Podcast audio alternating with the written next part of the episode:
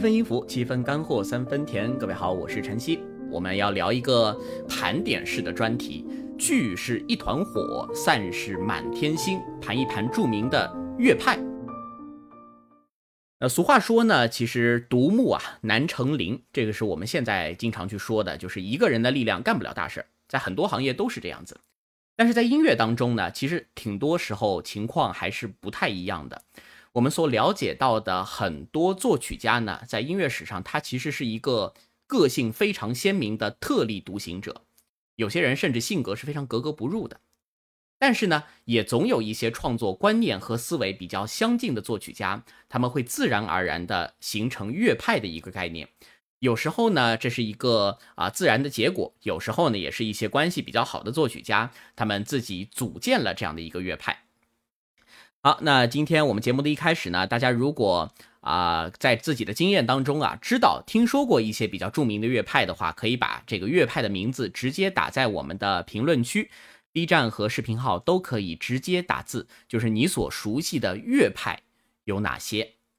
那大家在看直播的时候，欢迎点赞、转发、评论，多多点击右下角的大拇指来给我们点点赞，也可以给我们刷一些小礼物。啊，这个原视频呢，我会分享在听友群当中，也就是今天等会儿我们会播放的一些视频，啊，回听会放在播客平台。大家如果想看到一些啊比较精彩的原视频素材的话，可以加入我的微信群。啊，入群的方式我直接发在这个视频号的评论区当中。在 B 站呢，大家可以直接私信后台私信我，然后获取入群方式。好，评论区说到的曼海姆乐派，对，这个是非常知名的民族乐派，前苏联啊，这个和和这个俄罗斯强力五人团其实是关系非常紧密的。就是说，俄罗斯的民族乐派，这个是以五人团为代表，这个我们今天也会说到。保罗·莫里埃和雅尼这两个很有意思啊。其实从流派的角度来说，呃，保罗·莫里埃和雅尼他们毫无疑问是属于 New Age 新世界音新世纪音乐的轻音乐的范畴。那今天呢，我们倒不会聊到这两位，因为今天主要的这个框架还是在古典音乐当中，时间节点基本上是到二十世纪。啊，边享受音乐边聊音乐故事，作为音乐下午茶，对，大家可以当做现在就是一场音乐下午茶，也可以把我们这个啊聊天室呢，就呃直播间呢就当成一个聊天室，有想到的任何啊回复以及任何问题，都可以直接在评论区里面打字的方式呈现。好，那我们就正式开始今天的聊天儿啊。今天要说到的就是乐派的问题。那我们按照时间的这个顺序呢，从最早开始，在西方的这个音乐史上，如果我们要去找一个最早的又影响力非常大的一个乐派，往前追溯，可以追溯到什么时候呢？大概的时间是在十五世纪左右。十五世纪呢，有一支乐派叫做弗兰德乐派。呃，其实，在这个弗兰德乐派的前后啊，冒出了很多新的名词。最早呢有一个叫做尼德兰乐派，然后呢又改成叫勃艮第乐派，最后叫了这个弗兰德乐派。那目前大家提的比较多的呢，其实就是弗兰德乐派啊。前面的两种像是尼德兰乐派，现在已经不太这么叫了。那弗兰德乐派呢，它是一个非常宏大的，可以说是一个巨型乐派。呃，按照后面的一些乐派呢，可能往往一个乐派也就三五人。但是这个弗兰德乐派，它足足延续了多少年？足足延续了一百五十年，大概从一四五零年到一六零零年，这一百五十年的时间，在这个意大利，呃，可以说这个威尼斯啊、弗兰德这样的一片地区，都是这个乐团占据统治地位。大家可以想一下，一百五十年，按照我们这人的这个传宗接代来说啊，它基本上可以持续五代人啊，五代甚至以上。最早像是迪费啊、班舒瓦啊这样的一些作曲家，后面到了奥克冈、若斯坎、维拉尔特、拉索等等。当然这一批，因为他们名字比较早，我想大家不是那么的熟悉。我们就直接来听一下啊他们的音乐。今天呢，可能内容上我会少说一点，更多盘点的是让大家感受到每一个乐派创作的特征和魅力。那早期的这个文艺复兴呢，其实作曲家创作的主要都是宗教音乐为主，而且这个宗教音乐的表现形式。多数都是声乐，因为那个时候的器乐呢，相对来说还没有那么的发达，所以这个弗兰德乐派的作曲家们基本上都是创作声乐作品。那在这中，在在这当中呢，比较知名的是啊，弗兰德当中的作曲家叫做若斯坎，他手上的这个复调音乐呢，非常的纯粹、晶莹剔透，我们可以听一下啊，这个若斯坎他有一首圣母颂，这个并不是他最知名的作品，但是我觉得放在今天比较合适，因为网上找到了一个视频啊，这个视频啊，他用一个这个可视化音乐的方式，把这个若斯坎的一个宗教音乐给呈现了出来。大家可以去看啊，若斯坎的这个复调音乐呢，往往我们说复调音乐声部很多啊，听的时候容易找不到哪儿在哪儿。那在这里呢，可以看到四个图像，分别是四种颜色，代表着男高音。啊啊，女高音、女低音、男高音和男低音啊，按照它们的位置，可以非常清晰的辨别出四个声部的一种运动。其中呢，可以看到女低跟男高这两个声部，其实它更多的是处在一个音域上面是比较重叠的状态。可以来听一下啊，就当一首温馨的音乐咖啡啊，非常虔诚治愈的音乐来带给大家。若斯坎的圣母颂。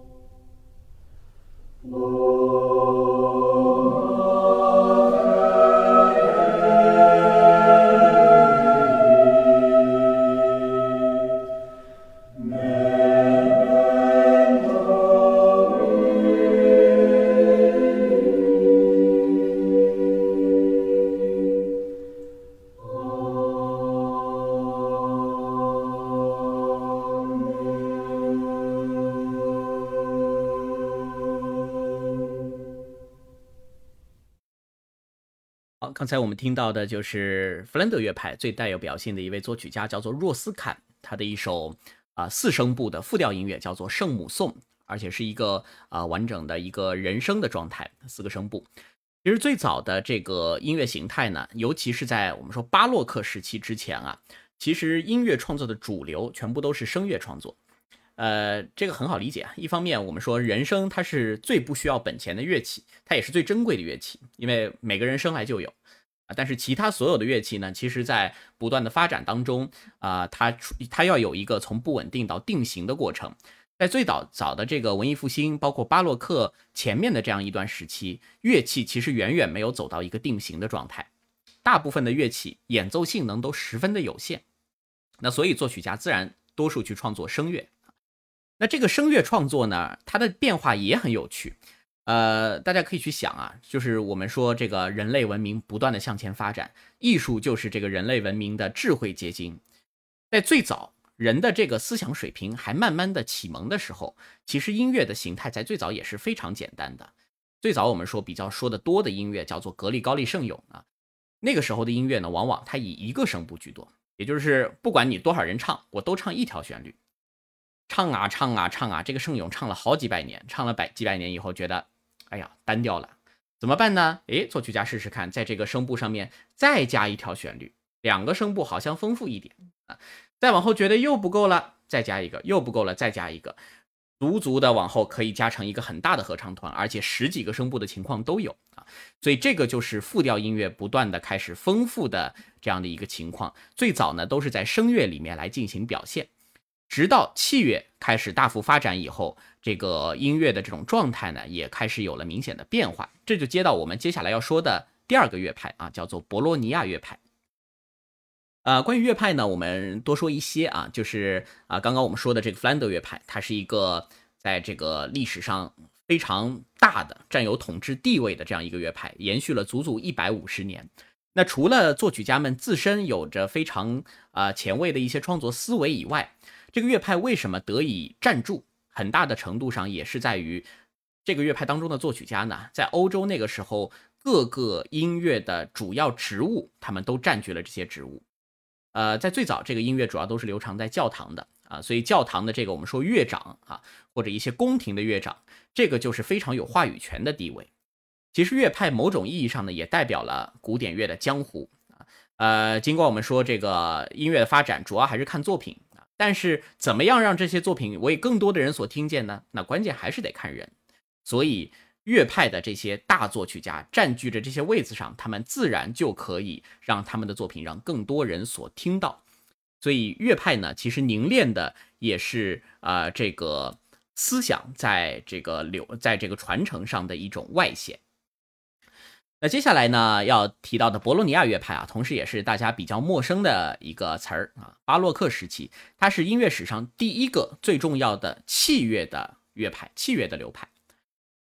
那博洛尼亚呢，它其实是一个意大利北部的一个城市啊，它可以说是一个仅次于罗马的商业、文化、教育的一个中心地带啊。在这里，除了文化生活非常发达以外，也是诞生了一批非常知名的作曲家。其中最有代表性的有三个，一个叫维塔利，一个叫科雷利，一个叫托雷利。可能后面两个的名字听得稍微多一些，像是这个十九世纪啊，拉赫玛尼诺夫还专门写了一个科雷利主题变奏曲，就是致敬最早的这一批器乐的作曲家。那在这个乐派当中呢，由于这个器乐的啊制造的这样一个乐器的制造技术开始不断的发展，所以。在这个乐派当中，也诞生了很多的作品，其中比较有代表性的就是早期的一个协奏曲。那协奏曲呢，我们今天要放一个大家更加熟悉的名字，那就是维瓦尔第的协奏曲。严格意义上来说呢，维瓦尔第其实他并不能算作是一个啊博拉博洛尼亚乐派的成员，因为他主要的生活是在威尼斯。但是由于这两个地方并不远，而且维维那个维瓦尔第呢，他的很多创作的技法是直接学习了。啊，克雷利的一些手法，所以维瓦尔第的这个音乐风格，典型的就是从博洛尼亚乐派延续而来。那给大家准备了一个维瓦尔第的冬啊，这个啊作品，这个相相当于维瓦尔第四季当中的最后一个套曲，春夏秋冬里面的冬。其实，呃，维瓦尔第的四季要说乐章数的话，究竟多少个乐章啊。这个呃，大家可能想春夏秋冬是不是四个乐章？其实维瓦尔第的这个作品一共有十二个乐章，这就是因为它的每一个季节都可以视作一部相对有独立性的协奏曲。春三个乐章，夏三个乐章，秋三个，冬三个，所以加起来有十二个乐章。那每个乐章的篇幅都不长。那维瓦尔第作为当时的一个以写作器乐为主的作曲家，他一生是写了五百多首协奏曲，这个数量是非常的惊人的啊！几乎给当时每一件啊流传在世上的乐器都写了协奏曲。那这首啊小提琴协奏曲《四季》也可以说是他的一个代表作了。那选择的这个冬呢，我我觉得三个乐章可以都给大家来听一下，因为这个版本我觉得收的非常好，就是现场的这个收声，哪怕是一些非常。啊，知名的乐团的收声都未必能做到这个样子。这个乐团倒不是的特别有名。另外，这个演奏版本呢，它使用的这个琴弓是巴洛克琴弓，大家可以去网上搜一下。巴洛克琴弓跟我们现在看到的现代小提琴琴弓长得是不太一样的。现代小提琴琴弓的那个弓尾是一个方方的结构，巴洛克呢，它是一个很优美的圆弧形，所以演奏家的持弓呢，它也会更加靠上一些。按理来说呢，它出现的应该是一个颗粒感更强以及更加柔和的音响效果，对比没有办法达到后续的这个小提琴琴弓的那种巨大的张力。但是巴洛克的音乐呢，也不需要太多的一个张力的呈现。好，我们就来听一下维瓦尔第的这一版冬。那在听的时候呢，大家可以啊多多的点赞、转发、评论，点一下右下角的大拇指，也可以给我们刷一刷小礼物。那入我听友群的方式呢，我可以直接打在评论区。啊，在 B 站的网友呢，也可以私信我获取入群的方式，来听一下维瓦尔第的《冬》。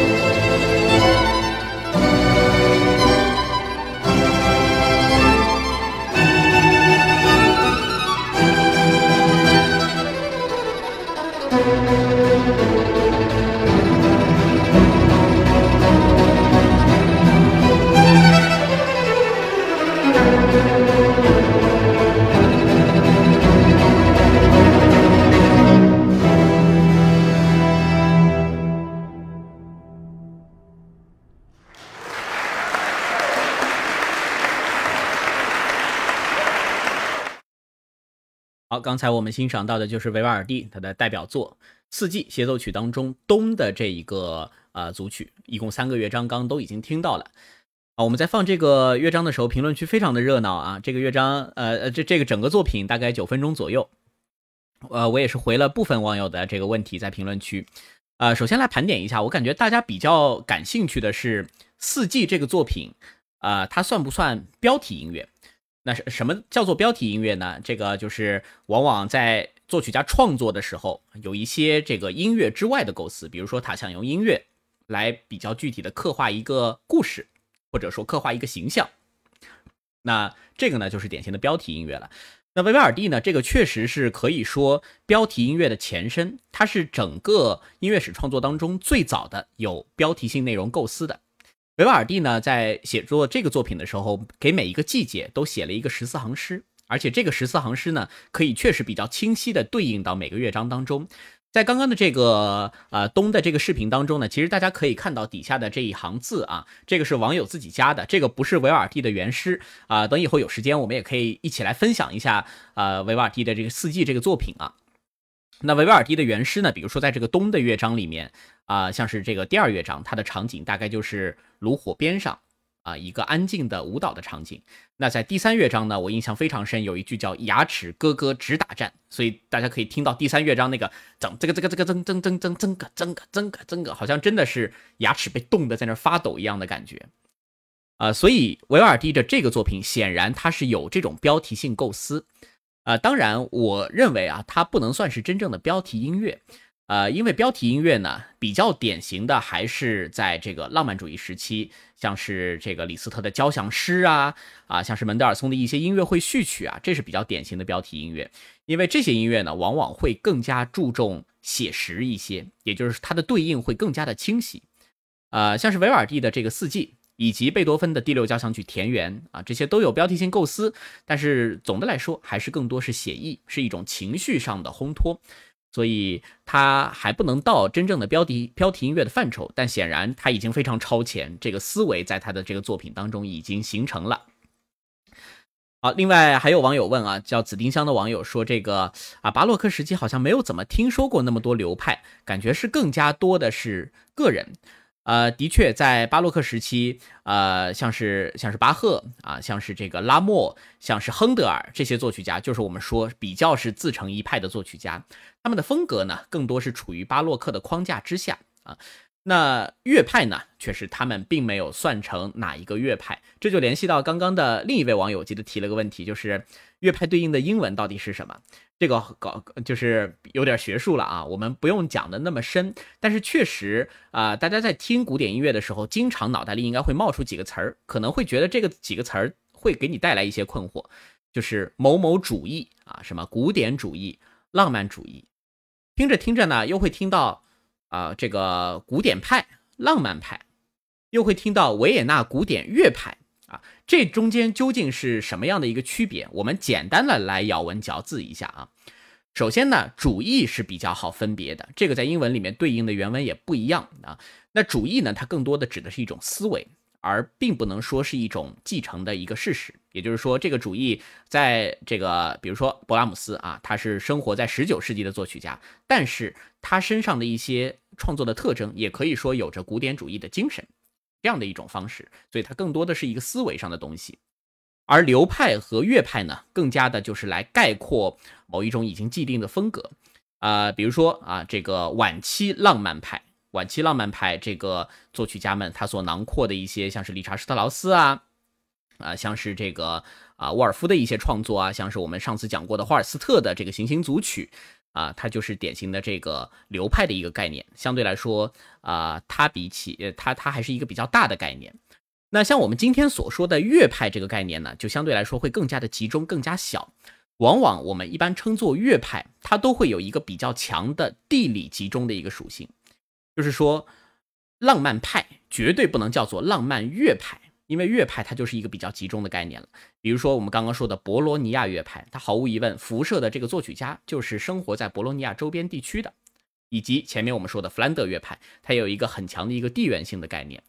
我们接下来要一起聊到的这个应该是大家最为熟悉的、听的最多的一个乐派，就是维也纳古典乐派。从地理的角度，它的辐射范儿范围自然以维也纳为主，所以我们经常可以听到啊，乐派前面会带一个地区的这样的一个名字，就是这个道理。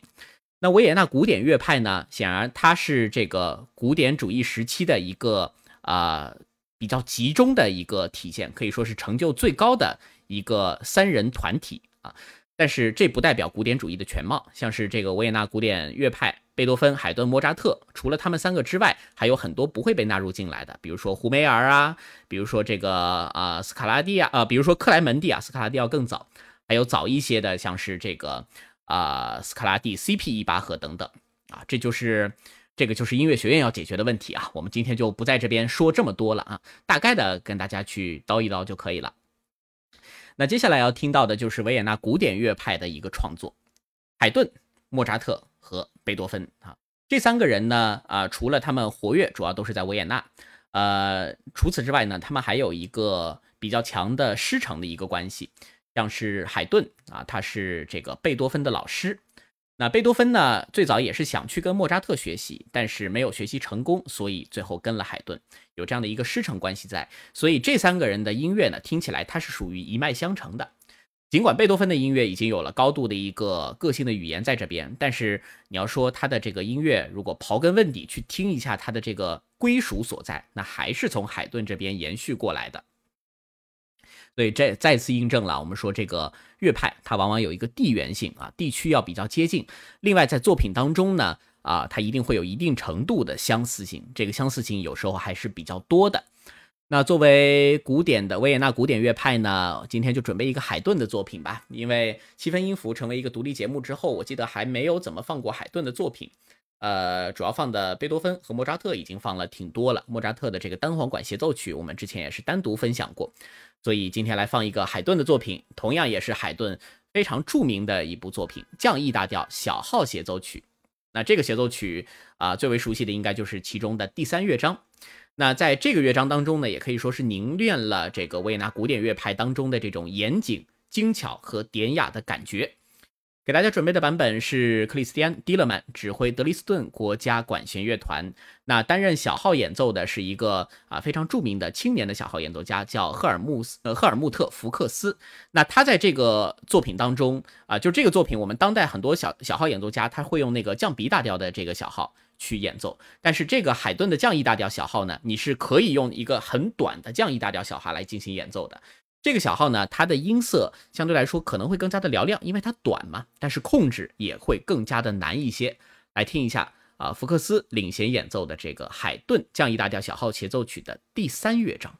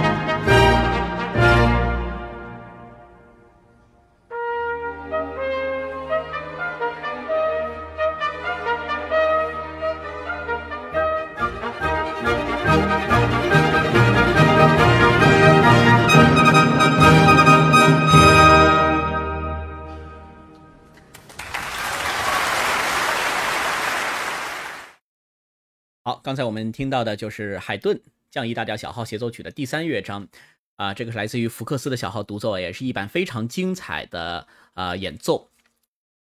那从这个作品当中啊，能感受到呃维也纳古典乐派当时的这种精神。呃，说这三个人其实他的这个呃这种思维啊，这种严谨和典雅的感觉还是同源的。海顿可以说是一个基础，海顿的宫音乐当中的那种，我觉得是小资或者宫廷性的东西会更多一些。莫扎特在海顿的基础上呢，其实已经更更多的进行了一些他个性化的探索，也就是说，他把呃他走在了一个从宫廷作曲家转型为自由作曲家的一个道路上。但可惜的是，莫扎特最后没有挺过他这个寿命的这一关。还没有转型成功啊，贝多芬所以成为了第一名自由作曲家。那这样的一种不断的探索个性化的道路呢，其实从他三个人的身上也是可以听得到啊。这个就是他们其中的差异性，但是他们的其中的相似性啊，这个就是来源于啊维也纳古典乐派的这样的一种精神内核。呃，那刚刚的这个乐派，我想大家还是比较熟悉的。那接下来我们要穿越一下啊，这里呢打破一下这个时间节点。就按照时间来说的话，后面应该是去讲十九世纪啊，浪漫主义会有很多的这种各种各样的小乐派。那现在我们直接穿越到二十世纪。二十世纪，我不知道大家有没有听说过一个叫做第二维也纳乐派，或者叫做新维也纳乐派啊，它的成员同样也是三个人，同样也是在德国、奥地利的这样的一片地区啊，所做出了他们的贡献。时间大概在二十世纪的起始阶段。呃，所以老的这个维也纳古典乐派和新的新维也纳乐派，它是成了一个跨时空的这样的一个对应关系。那这个新维也纳乐派也叫第二维也纳乐派呢，它的成员三个人分别是勋伯格、韦伯恩和贝尔格，一个老师带着两个徒弟啊。勋伯格是老师，这个贝尔格和韦伯恩是两个弟子，是他最有名的两个弟子。啊，勋韦贝很好，就是这三个人，对的。那这三个人的音乐呢？这样，我在说他们的音乐之前，先让大家来听一下啊。我估计这个已经有很多的听众听听到这三个人的话，应该会有心理准备啊，大概对这个音响会会这个能有一个预计啊。但是对于很多陌生的这个听众来说呢，我们可以先来感受一下他们的音乐，的确是非常前卫、先锋且颠覆的啊。要播放的是勋伯格的一首钢琴组曲的。开头，我们呃，这个第一乐章非常短啊，第一乐章只有五十秒左右的时间，来听一下。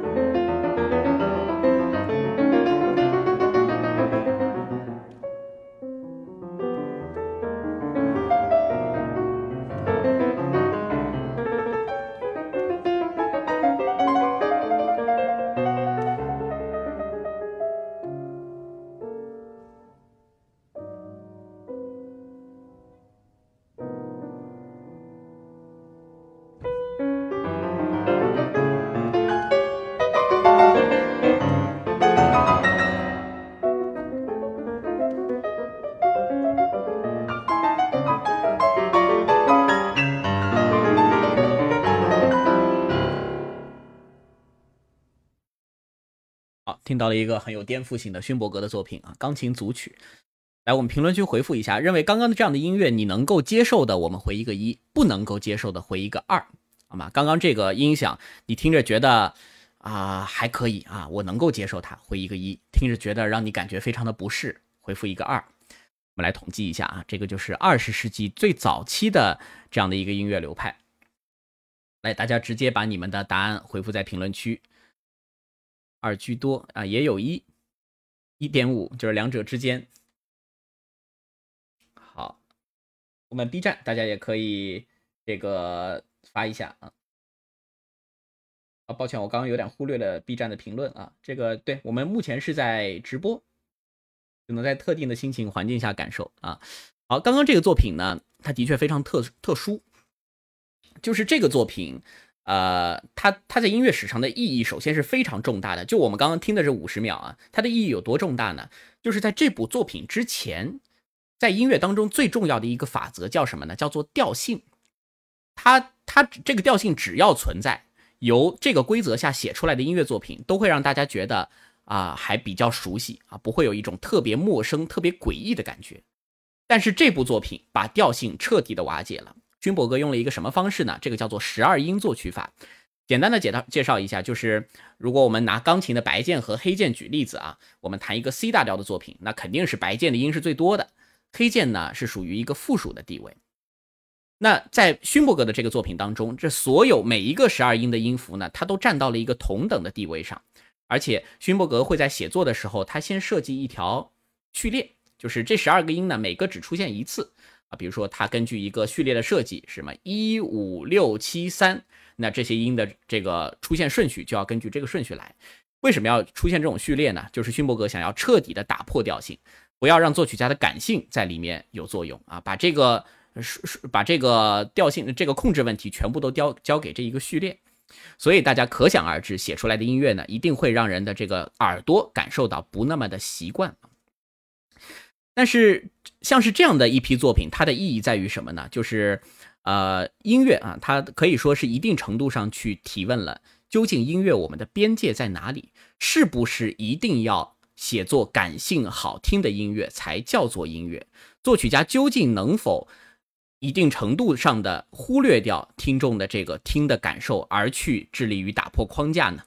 啊，对，先建立一个函数。这位叫北纬的网网友非常了解啊，是的，所以这个就是高度理性的一个创作手法。而且这种创作手法其实从巴赫的音乐当中就已经开始有了。比如我们说巴赫厉害的在于，他可以在理性的基础上把曲子还写的那么好听啊。但是到了二十世纪，很多音乐家不再这样认为了。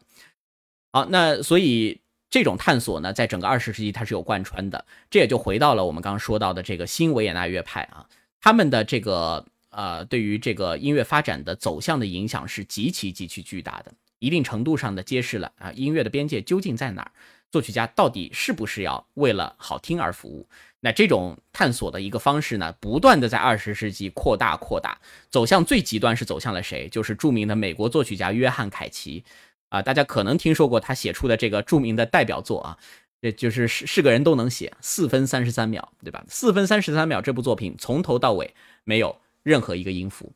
这个就是极大的挑战了音乐的边界，连声音都不存在了，是不是还算音乐呢？啊，所以这一些呢，都是我们听起来非常有颠覆性的探索啊。现在再问大家一个问题：你认为这种探索有意义的，回一个一；没有意义的，我们来回一个二，好吗？现在我们不管它的这个听觉是怎么样，你觉得二十世纪这一系列探索有重大意义的，回一个一；有没有意义的，你就回一个二。